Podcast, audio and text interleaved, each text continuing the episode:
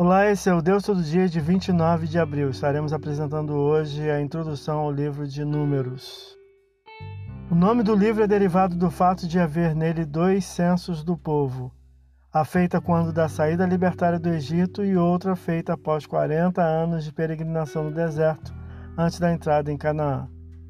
Entre os dois eventos, o povo chegou às portas de Cádiz Barneia, ao sul, não conseguindo entrar por ali na terra.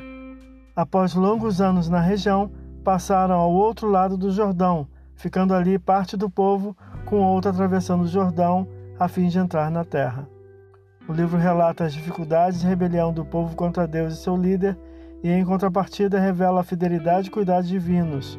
Apresenta também o caráter firme de Moisés e sua constante dedicação ao povo e a Deus.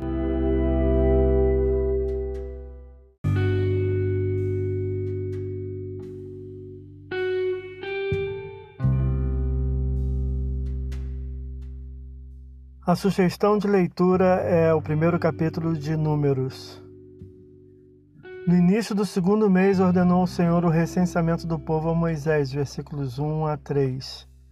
Haveriam assistentes de cada tribo, versículos 4 a 16, junto a Moisés e Arão, que convocaram a reunião do povo para a contagem dos homens a partir de 20 anos de idade, em idade militar, versículos 17 a 19 aptos às eventuais guerras que encontrariam após a entrada na terra, somando mais de 600 mil homens, versículos 3 e 45. O Senhor prepara seu povo para a conquista da terra.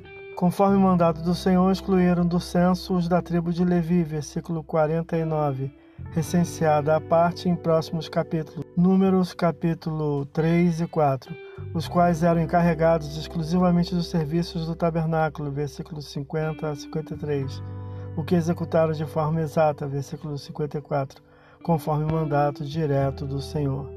Esse é o Deus todo dia, boa leitura que você possa ouvir Deus falar através da sua palavra.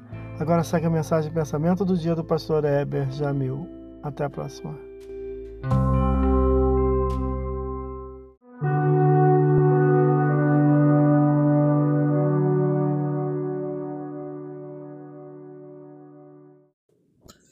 Pensamento do dia. Nem toda aprovação humana significa que a aprovação de Deus. O contrário também é verdadeiro. Nem toda desaprovação humana é também uma reprovação de Deus. Procure se pautar pela Bíblia, pois nela está revelado que Deus aprova e reprova. Pastor Heber Jamil, que Deus te abençoe.